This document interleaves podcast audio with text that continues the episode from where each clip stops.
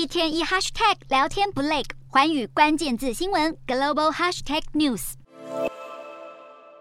经济合作暨发展组织 OECD 二十二号公布经济展望报告，市井对抗通膨应该是各国的首要任务。不过，OECD 也说明年全球应该能够躲过经济衰退。OECD 预测全球经济成长将从今年的百分之三点一降到明年的百分之二点二，而二零二四年则有望加速到百分之二点七。而在大多数已开发国家和多个新兴市场国家接连收紧货币政策奏效，再加上能源价格缓解。OECD 看好所有三十八个成员国的通膨率将从今年超过百分之九，明年还有百分之六点六，逐步下降到二零二四年的百分之五点一。然而，欧洲承受的经济冲击最大，其中欧元区十九国今年经济将成长百分之三点三，明年下降到百分之零点五，并且在二零二四年恢复成长到百分之一点四。不过，比起九月时的预测，数据已经有所上修。然而，英国经济却恐怕独自走向衰退。OECD 悲观下修，明年英国的经济成长为萎缩百分之零点四，就算到了二零二四年，也只成长百分之零点二。